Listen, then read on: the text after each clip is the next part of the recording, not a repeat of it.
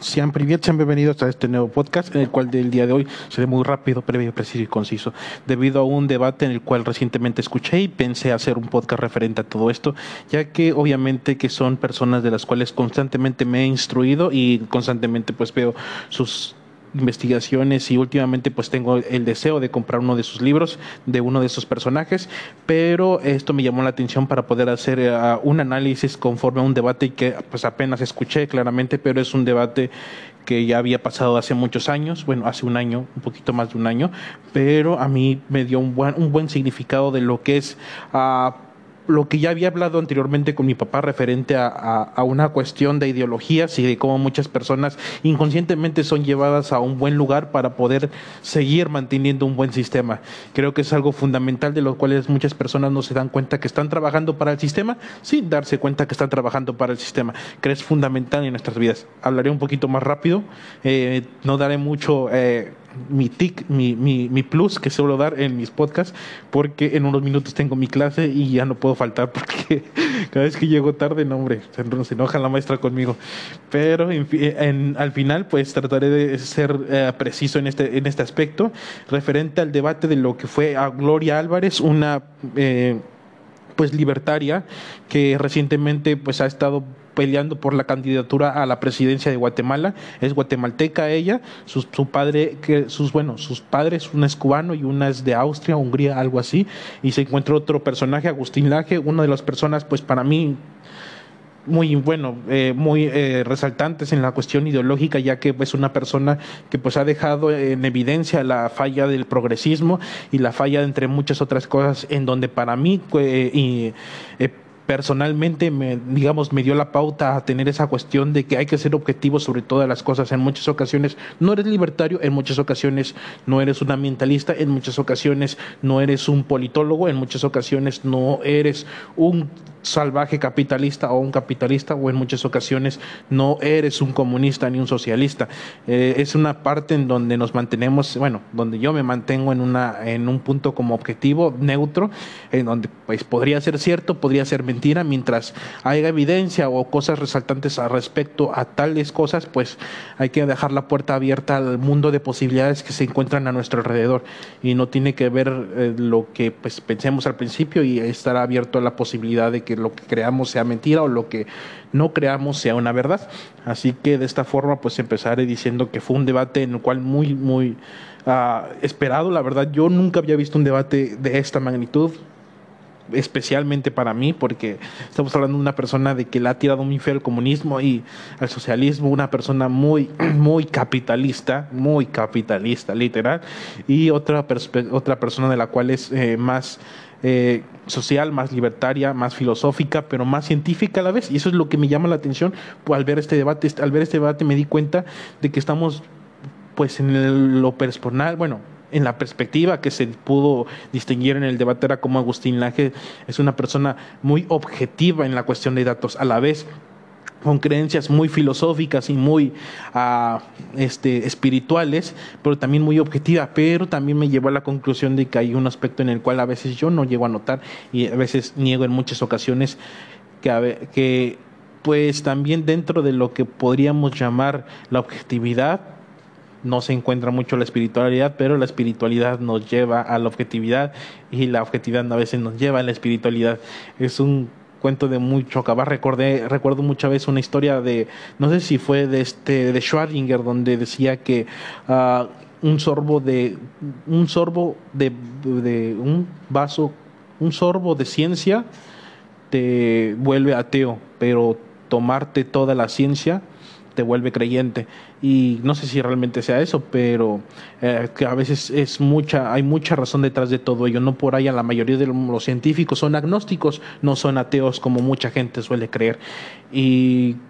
muchos también son cristianos y son muy devotos a su religión, algo que también resaltaré al final de este eh, podcast. Bueno, entre otras cosas muy importantes de las cuales pude notar en este debate con el objetivo principal que era el aborto, eh, los libertarios sí deberían apoyar el aborto o no deberían apoyar el aborto, entre otras cosas. Y me pareció muy importante, dije, ah, sería interesante este debate. Y cuando yo estuve escuchando este debate, prácticamente era como hablar de filosofía y hablar de ciencia, como dos puntos totalmente diferentes. Es como eh, mucha gente cree, ¿no? De hablar de religión y de ciencia, o sea, dos puntos totalmente diferentes. Se pueden complementar claramente, obviamente, si tienes la perspectiva muy objetiva o los argumentos o la, el estudio avanzado para poder eh, complementar esas dos ramas que finalmente se, se, se unen y se contra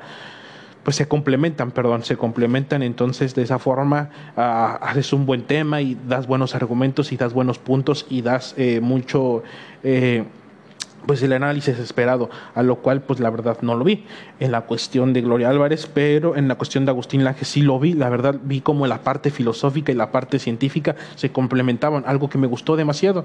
Y de la parte pues de Gloria más era que era, era filosofía, a lo cual pues personalmente me puedo decir de que eh, yo en lo personal he estado mucho en contra de la filosofía como tal, y tal vez estoy mal, muy posiblemente esté mal y alguien me pueda hacer saber de que estoy mal y claramente muy posiblemente pueda lograr hacerme saber que estoy mal, pero es en el aspecto, ¿no? ese es el aspecto al que igual yo me refiero en donde la filosofía, la ciencia de la psicología y todas esas cosas no me contrapart, no me eh, eh, digamos me, me agrada mucho en la cuestión de eh, aprobar ciertas ideas ya que a veces se alejan de la realidad, lo cual a veces eh, es una realidad alterna, ¿no? En donde podemos hablar de que yo me puedo sentir como se me pegue la gana violando todas las leyes de biología y las leyes científicas donde mucha gente se ha quemado las pestañas para hacer experimentación y comprobar ciertos datos relevantes para nuestra naturaleza y poder mejorar en base a esos datos, pero desafortunadamente las personas se sienten de manera diferente y hay que aprobar eso. Por esa misma razón, en muchas ocasiones nunca estado tan a favor de la psicología o de la filosofía, ya que prácticamente en algunas ocasiones, pienso yo, muy de mi parecer, promueve mucho la ignorancia y la radicalidad en ciertos temas donde no debería serlo. Entre otras cosas, pues obviamente fue este del tema del aborto y por qué los libertarios deberían estar a favor, por qué no deberían estar a favor. Y Agustín Laje dio muchos puntos muy de vista muy, muy favorables y muy importantes de los cuales me gustaría resaltar. Entonces, para empezar, hablaremos del punto filosófico y eh, un error filosófico con un error humano, entonces donde prácticamente al principio pues Agustín sí puso la contraparte filosófica y la contraparte natural, ¿no? En donde ella habló, ¿sabes qué? Este el término el término de la libertad es, de los libertarios es de que hay que respetar la vida sobre todas las cosas. Bueno, no exactamente lo dijo así, de hecho voy a dejar el, debate en el link bueno, en la descripción de este podcast para que ustedes puedan checarlo y se puedan ir dar un vistazo para ver, tal vez opinen de manera diferente, pero la verdad eh, es la verdad lo vi muy difícil porque pues en muchas ocasiones a veces la verdad nos trae como enemigos y, y, también a veces nos trae como en la locura, nos da en la cuestión de que nadie te puede ganar. Y así me decía un amigo anteriormente, hace unos años, me decía, eh, por eso no me gusta decirte nada, porque nadie te puede ganar. Y yo es que no es de que nadie puede ganar, simplemente de que tus argumentos no son nada lógicos. Pero creo que ya eh, hay unas cosas en las cuales estoy tratando de cambiar constantemente. Hoy en día puedo decir que algunas personas no merecen mi tiempo para andar platicando siempre y cuando no haya nada de razón dentro de sus argumentos. Y tal vez podría escucharlos un momento, pero es mejor que yo me quede callado, ya que obviamente pudo alterar este, esta, esta tranquilidad o esta conversación tranquila. Desafortunadamente muchas personas, en este caso, como yo lo he hablado anteriormente, algunos chairos nos dábamos cuenta de que se enfatizan en argumentos pasados y no se enfatizan en argumentos prósperos de un alto crecimiento en donde las cosas podrían cambiar. No se trata de quién dañó el jardín, se trata cómo podemos recuperar este jardín.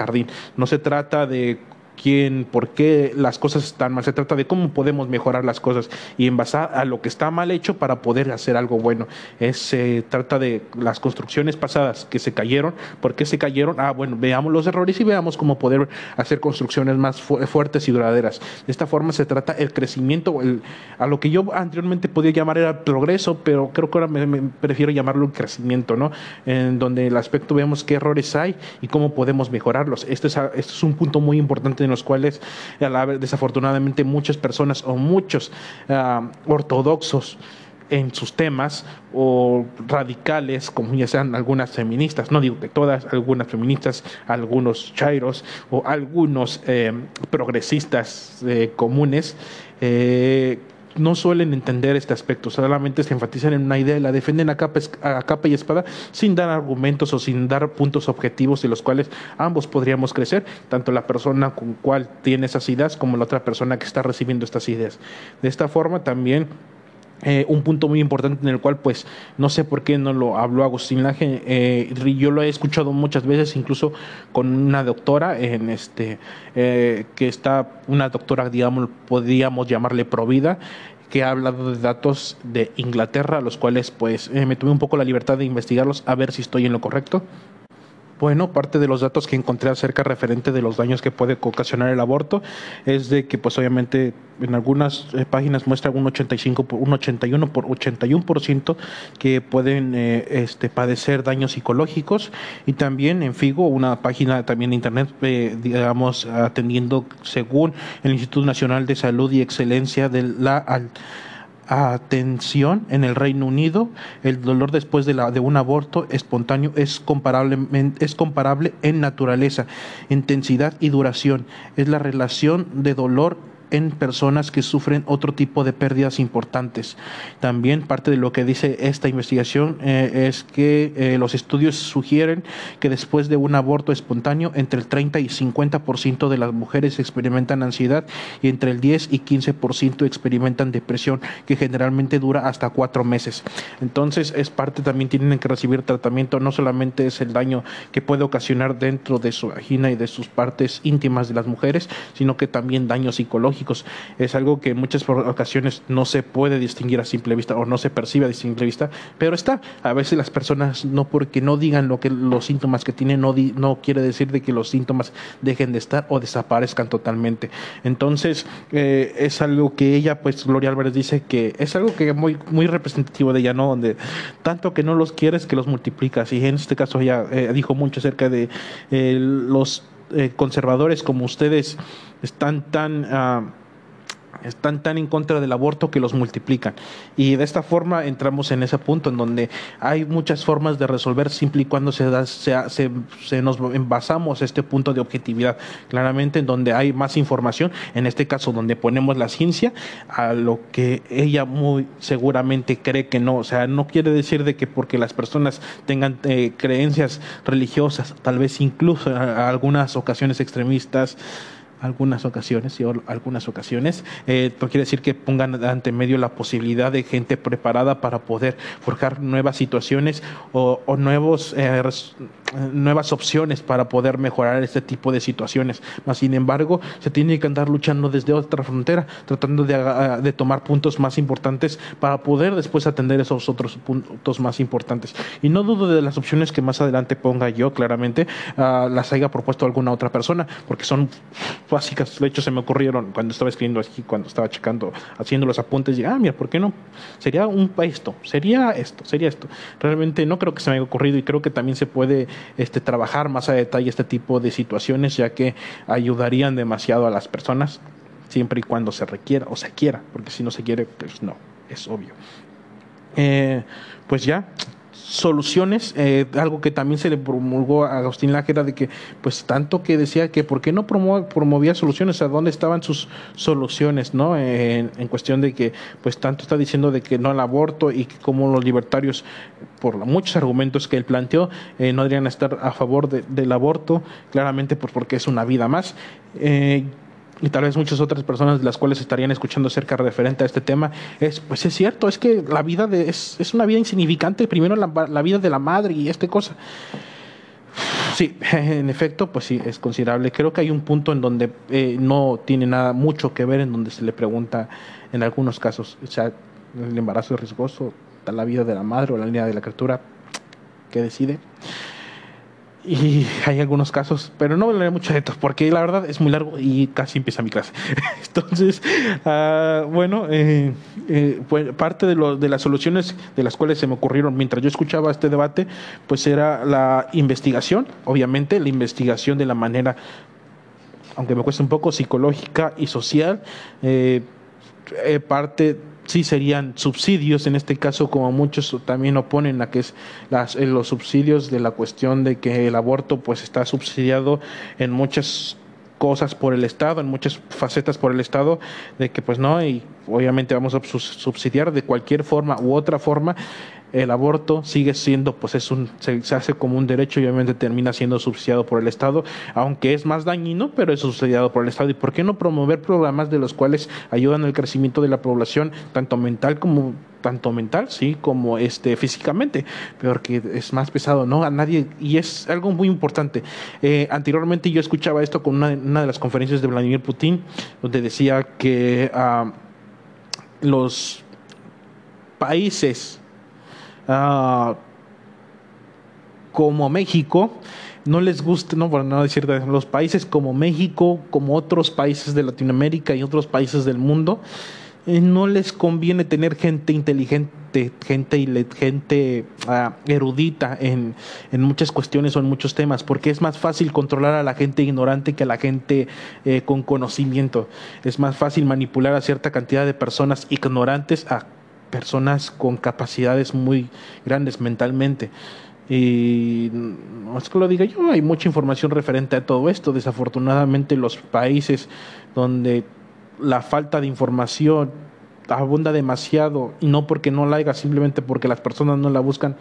tenemos ah, desafortunadamente mucho Latinoamérica, mucho África, mucho algunos países de Oriente Medio, y la calidad de vida no es la más adecuada, así que están los datos, están los resultados, ¿verdad? Bueno, eh, parte de las soluciones es la investigación, claramente la investigación, y para poder ver cómo apoyar a ese tipo de mujeres en la cuestión de que pues van a ser madres, que es algo muy, que algo que se tiene que tomar mucho en cuenta, y también es los apoyos sociales, ya que si una, o sea, los apoyos sociales y educativos es importante, sí, donde a las mujeres y a los hombres también incluso se les eh, da esa cuestión de pues los preservativos, eh, todos, todos, todas las posibilidades, incluso si tengas de la religión que seas abstenerte al matrimonio o si no quieres seguir esa ley, pues es eh, pues usar preservativos para que no puedas embarazar a una mujer, tener la conciencia de que un embarazo trae responsabilidades, que es lo más importante. En muchas ocasiones los jóvenes se van por la primera pinta y no toman en conciencia de que pues eso trae a veces responsabilidades. A veces puede ser un gran maestro y librarte de eso que no que termines no embarazándola, pero en otras ocasiones pues hay responsabilidades y y es algo que incluso la ley tiene que obligar a ciertas, incluso a los hombres, de que, pues aquí no es de que te vayas, mi hijo, ¿eh? bien fregón para andarla aquí cachondeando y no hacerse responsable al último, pues es algo donde también la ley tiene que tomar en cuenta y que de hecho en muchas ocasiones hay. Entonces tiene que más que todo tomar más, eh, ampliar más ese concepto para tanto hacerlos responsables ambos, porque no solamente la mujer es como, ay, me embarazé así por obra mágica, no, no, no son estos tiempos. Aquí hay, acá hay dos personas incluidas y hay que tomar mucho en cuenta ese punto. Eh, pues checar eso, la educación y este, la educación sexual, eh, que es muy importante, muy importante y creo que se debe dar en su momento adecuado y profundizar de la manera más, más uh, analítica posible, más objetiva posible y desde una perspectiva donde las, los jóvenes entiendan de que no es un juego este tipo de, este tipo de cosas. La sexualidad no es un juego, es algo que se toma con seriedad, a punto muy importante. Uh, en otro caso es, uh, pues, apoyar a las madres solteras con proyectos en los cuales pues obviamente se les ayuda para poder tener trabajos o hacer su carrera mientras en este caso becas reales donde se puedan eh, las madres estudiar y poder tener a su hijo al mismo tiempo que, en México. Sí lo hay la verdad he checado algunas oportunidades que sí hay y sí sí las hay en México. En algunos otros países desconozco pero sí las hay sí sí las hay. Eh, solamente hay que buscar las oportunidades y obviamente que hay que promover más de que las personas puedan conocer esas oportunidades que tienen, de que si son madres embarazadas poder tener como ese apoyo financiero en los cuales pues, van a estar estudiando y van a poder ganar dinero como si estuvieran trabajando, que es algo muy importante. Para más adelante pues igual poder tener un trabajo como una carrera técnica, ya sea que tenga 14, 15 años, entonces donde se le da esa carrera técnica o una, un estudio profesional para que, las, para que esas mujeres puedan tener un trabajo digno y poder mantener a su hijo de manera pues muy eh, digna posible. también de otra forma, pues tener el concepto de que hay apoyos también en donde las guarderías, algo que se está había en México, pero se quitó por discausteridad. Bueno,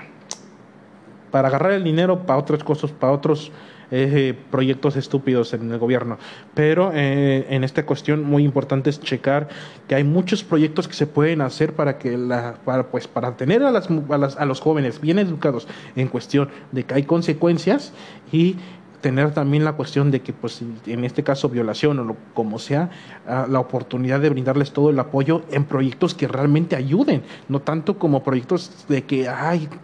para que ya no diga ella, para que no diga ella, vamos a subsidiar este tipo de proyectos estúpidos. No, no, para proyectos reales, proyectos reales, entre otros proyectos que también son más importantes, en este caso, como el cáncer, en otras otras cosas, pero finalmente para eso pagamos nuestros impuestos, no para que los, la basura política siga gastando en viajes de lujo a Acapulco, a Nueva York, a París o a, a no sé, yo que sé, a Turquía, Turkmenistán, Singapur, no sé, donde quieran. Entonces, para eso se debe estar el dinero realmente. Uh, otro de los, puntos que yo quería tomar en cuenta, que anteriormente lo tomé, es como en esa desigualdad que yo siempre pienso entre las, la, filosofía y la ciencia, ¿no? Donde pues a veces las personas no me han dado un punto bien exacto por qué debería creer en la filosofía, pero uh, a veces yo tomo muy independiente. Y en este caso, Gloria Álvarez habló mucho en, el, punto de la libertad y a la vez progresismo, algo que totalmente me pareció diferente. Entonces, por un lado, este, te pones a dar, a, hablar pura basura del feminismo actual, cuando por una parte estás volteando las cosas para poder hacer de lo que están tanto, tanto, tanto hablando, de lo que tanto muchos libertarios han estado peleando en contra, como para agarrar poquitas cosas y meterlas en tu libertad. O sea, como que no, ¿verdad? En tu, en tu forma libertaria de vivir. Y eso es algo que como que no concuerdo demasiado, ya que realmente quita mucho la oportunidad de poder tener un gran crecimiento a más, que todo un no sí un crecimiento este con eh, intelectual en donde pues obviamente se cuestionan muchas cosas. Se supone que se hablaba mucho de ciencia algo que también por lo dicho de Gloria Álvarez donde al parecer no cree eh, que pues la ciencia está pegada a la religión, pues por claramente donde dijo y se anduvo burlando de nuestras de las creencias de los cristianos imaginativas, donde la evolución, tu Dios esto es y la y la ciencia tarta como estas cosas. Y ese es el punto donde también ella habló demasiado de que por qué tomamos en cuenta ciertos puntos y no tomamos en cuenta estos puntos también. Algo que también yo me di cuenta que ella lo hizo. Por, una parte, Agustín Laje estuvo hablando mucho acerca de lo que es la ciencia como tal, la filosofía como tal, las complementó y ella trató de, este, polarizar estos argumentos. Y esto, la verdad, me dejó mucho que pensar. Yo la, verdad estaba esperando algo más científico, pues, se supone que ella tanto se promueve de, de tanta ciencia, entonces yo la verdad estaba esperando algo similar como para poder complementar, bueno, para poder hacer frente a estos argumentos que estaba diciendo Agustín Laje. Eh, habló mucho entonces eso de que la ciencia y la religión, sí dijo, ella claramente, y repito una de las palabras, si es que la ciencia, si es que la religión deja avanzar a la ciencia, perdón, ah, bueno, entonces preguntémosles a George Lemaitre, el padre de la teoría del Big Bang, un eh, físico, eh, matemático, era un sacerdote y uno de los importantes científicos en su tiempo. De hecho, Albert Einstein elogió muchas veces su, eh, sus su, su teoría del Big Bang está Luis Pasteur, un devoto también católico, que ni para ni qué decir, ¿verdad? Es una de las personas con muchos desarrollos científicos y también nos encontramos a George Mende, es un, eh, el padre de la genética, también era un monje, entre otros científicos que yo podría hablar que eran este, con eh, raíces eh, religiosas, incluso eh, como lo dijo anterior también este a Danan en uno de sus podcasts donde hablaba de, de Darwin, donde decía que una de sus últimas páginas de la biografía que yo no he leído, no he tenido todavía el gusto de comprar ese libro, pero, pero lo compraré, lo compraré, donde dice que para que exista la evolución es, necesario un acto divino, entonces también tenía, también de hecho Darwin tenía raíz al principio, o sea, al principio después cuando tuvo la persecución como que empezó a dudar, ¿verdad? Y es comprensible, pero también tenía como esa, ese concepto primordial de que para que la evolución fuese necesario, era necesario pues un acto divino, algo similar. Bueno, eh, pues hablando ya de que dije de todos los científicos, de cómo y según especulaba de que la ciencia estaba muy separada de la religión, cosa que ah, pues eh, eh, evidentemente es incorrecta, donde la ciencia incluso ha sido apoyada por la misma, la misma iglesia, la misma iglesia eh, también ha apoyado demasiado y financiado muchas investigaciones de maneras que uno no imagina. Ah, también tenemos en este caso de los mormones, donde han estado investigando, estando financiando investigaciones en Medio Oriente para ver pues costumbres, entre otras cosas, de cómo vivía la gente en ciertos tiempos, para pues obviamente complementar lo que pues las creencias, pero también han tenido mucho eh, investigación, no solamente la religión esta mormona, sino también la religión católica en, campos de la medicina, de la astrofísica, entre otros eh, puntos más importantes de la vida. Incluso muchos científicos, cuando fueron tildados de la Iglesia Católica, no pararon de dejar de sus creencias. También tenemos a Newton, alguien con ideas también muy espiritistas, en donde, pues ya sabemos qué es lo que hizo y en qué se basó para, para como buscar el, para ser el traductor de Dios, como algunos, eh, algunos eh, científicos se hacían, ya y de otra forma también los que no son eh, cristianos también habían la puerta a la posibilidad de que podía existir un Dios, y no solamente Albert Einstein, podríamos hablar de agnóstico, y en otras palabras que las puedo leer, pero la verdad este, ya casi no tengo tiempo, pero... Uh, muchos eh, científicos, la verdad, han mantenido esta postura agnóstica en donde abren la posibilidad también eh, a este, de Neil de Great Tyson, donde habla la posibilidad de que tener la firmeza de, de que algo es como tal, pues nos cierra las puertas a, un mundo donde podemos descubrir si nos solamente nos cerramos. Eh, entre otras cosas, estoy tardando y ya creo que pues cinco minutos, espero que la maestra me espere. uh, pues sí, claramente. Eh, la ciencia no está en contra de la religión. Creo que hablaré más adelante un podcast referente a esto para meter más datos más importantes, a lo cual ella muchas veces creen. Y ese es el punto de muchas otras, de muchas personas que realmente no se van por la objetividad y no se abren a los mundos posibles. Tanto puedes aprender de un ateo narcisista, como puedes aprender también de un cristiano súper fanático. Ah, uno te puede enseñar virtudes y uno te puede enseñar pautas de ciencia y al último pues me parece a mí un camino viable un agnóstico donde te habla de varios de ambas partes no eh, y se va complementando constantemente bueno, eh, entre otras cosas, estoy ya quiero terminar con esto, pero la verdad me pasó, me pareció muy deficiente su eh, eh, su postura de Gloria Álvarez en el, debate contra Agustín Laje. Me pareció muy bien el debate de Agustín Laje. Me pareció como algunas cosas que dije, ay, Agustín Laje, no te vuelvas tan ortodoxo en algunas cosas, pero la verdad dio un buen mensaje. Ah, yo no sabía que estos sujetos, la verdad, estaban discrepaban en algunas ideas, pero la verdad es, es increíble y es increíble que muchos, muchos economistas y, que pensaba que eran como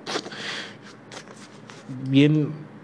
ateos, al parecer en este debate me di cuenta que no, que no era como tal, que si mantenían la puerta abierta a que pues las las cosas a veces no son como uno cree. Y eso es lo más importante, donde,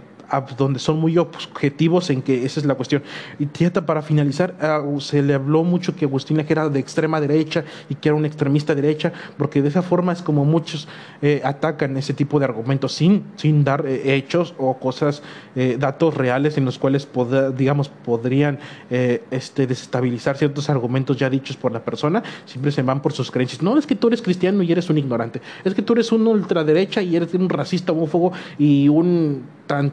Es que tú eres este, un mamerto, por eso eres ignorante y un tonto de primera. O sea, no, no, este creo que no es donde yo al principio les dije, es mantener su objetivo, donde abres la posibilidad a ambas partes, donde sabes que tanto uno puede estar ah, equivocado como otro puede estar en lo correcto. O sea, tantos, tantas gente de derecha puede tener mucha razón, pero también puede estar equivocada en muchas otras partes. Y ese es el mantenerse eh, objetivo, donde no tienes que estar tan, tan de una parte, porque si no te vuelves como cualquier religioso del que muchas veces criticas, te vuelves esclavo de una verdad que solamente, ah, bueno, dice que de una verdad solamente no abres la oportunidad a poder conocer conocer más variedades, en donde tienes la posibilidad de poder conocer ciertos puntos de vista donde te complementes y a la vez complementes a otros y de otras formas posibles. Bueno, este es mi podcast, demasiado rápido. y la verdad, no sé por qué, sí me trae algunas cosas, pero perdón, lo siento. Lo quise hacer de la manera más posible y más rápida porque ya he hecho mi clase y muy posiblemente me regañen por andar haciendo este podcast. Así que nos vemos a la próxima. Sean para acá y ya saben, síganme en, pues sigan. Eh, suscríbanse a este podcast si no están suscritos, denle like, si les gustó compartan y si no les gustó pues no, ¿qué puedo hacer? Eh, me gustaría, con eso me ayudan compartiendo de que más gente pueda escuchar este podcast. Me ayuda a complementar más. Bla, bla, bla, bla, bla, etcétera. Adiós.